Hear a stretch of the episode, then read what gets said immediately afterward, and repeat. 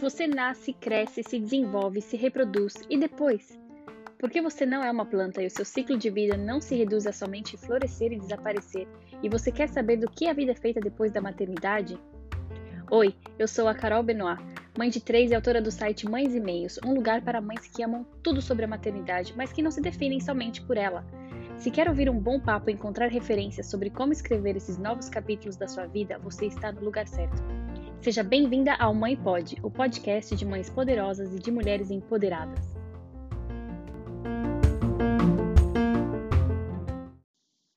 Começando o primeiro episódio dessa nova aventura, desse podcast. Seja bem-vinda. É, eu acho que nada seria mais apropriado para começar esse primeiro episódio do que uma apresentação da minha pessoa, não é mesmo? Então eu vou começar aqui com uma frase que para mim define bem a maternidade. É como se um novo livro cheio de páginas vazias se abrisse na sua frente e uma nova carta de identidade te fosse dada sem que você perdesse a memória de tudo que já viveu anteriormente. Eu sou a Caroline, Carol para os mais chegados, Monker para o maridão e mãe, mãe, mamã para as três pessoas mais importantes da minha vida. Como esse podcast fala sobre maternidade, o mais interessante é eu contar a história do que fez eu me tornar a mãe que eu sou hoje. Porque a mãe que eu sou não está tão diretamente ligada ao que eu estudei ou com a minha experiência profissional, e nem mesmo ligada ao quanto eu viajei ou a quantos idiomas eu falo, e com o que eu vivi até os 20 e tantos anos. Não está ligada nem mesmo ao meu casamento ou à escolha do pai das minhas filhas. A verdade é que você não sabe que tipo de mãe você vai se tornar até você se tornar mãe, entende? Faz sentido? Porque o que te faz mãe é a relação com uma pessoa que você mesmo carrega, cria e que um dia vai entregar para esse mundão de Deus, orando para que tudo que você fez tenha sido bom o suficiente para durar. Considerando todo esse blá blá blá introdutório aqui, vamos lá ao que me fez me tornar a mãe que eu sou hoje, que foram os ingredientes que atendem pelos nomes de Chloe, Kelly e Olivia.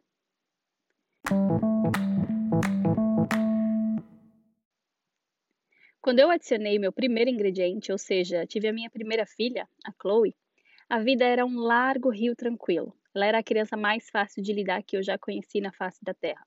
E com três meses pós-parto, eu já pude voltar às minhas atividades normais, como sair com as amigas, trabalhar, estudar e até mesmo viajar.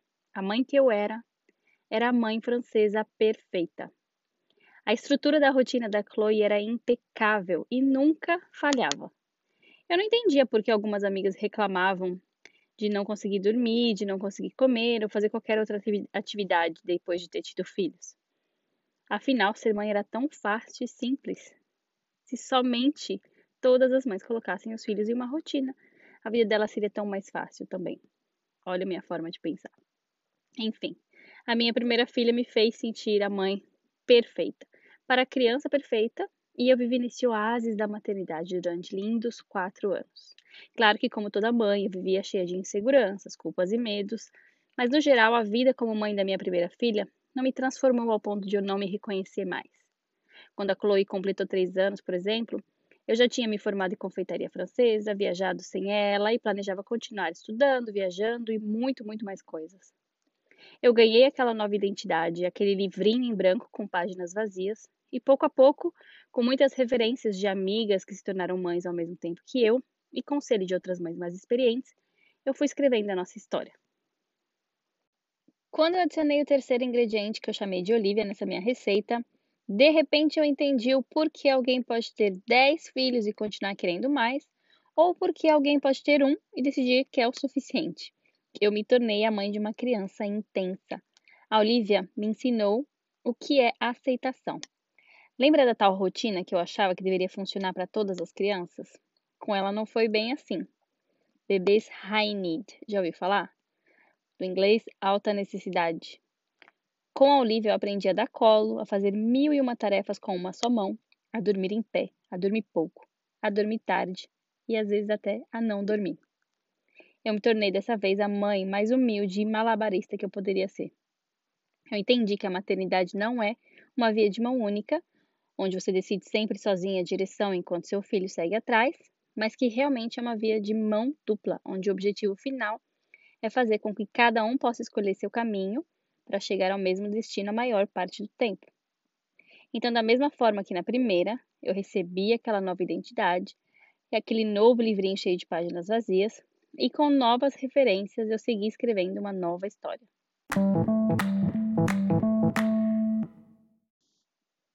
A Kali é minha segunda filha, mas eu deixei ela por último porque foi esse ingrediente chamado Kali que ativou o toque final na mãe que eu me tornei. A Kali foi aquele ingrediente que deu o sabor final. Gravidez perfeita, parto perfeito, que vida perfeita, completa. Até o dia em que eu cheguei sozinha em um consultório médico e recebi o diagnóstico da condição que faria com que eu me tornasse parte da mãe que eu sou hoje. Uma mãe especial. Um bebê diferente, uma criança diferente, fez com que eu me tornasse uma mãe diferente. Agora a palavra de ordem era necessidades especiais.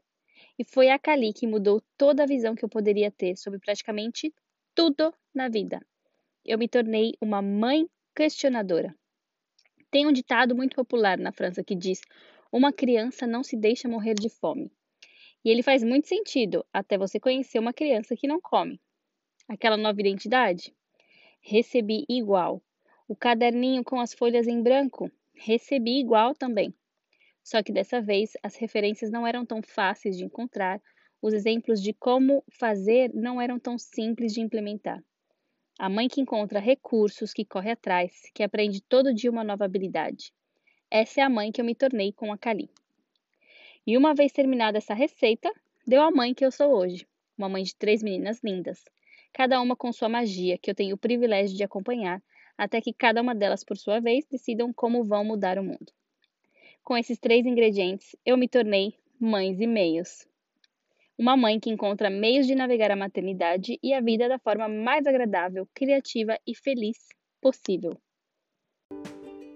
Você gostou e quer saber mais? Você pode me encontrar no site mãesemeios.com para acompanhar posts sobre maternidade, lifestyle, vida em outro país e muito, muito mais. Além de poder se inscrever para estar sempre por dentro de todas as novidades. Quer saber como é um pouco do meu dia a dia na real? Corre para o Instagram e segue o Mães e Meios por lá também.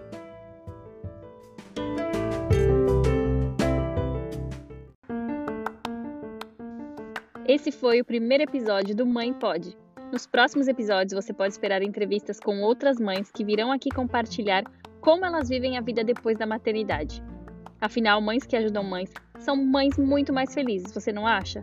Obrigada por ouvir esse episódio, tenha um ótimo dia e até a próxima semana!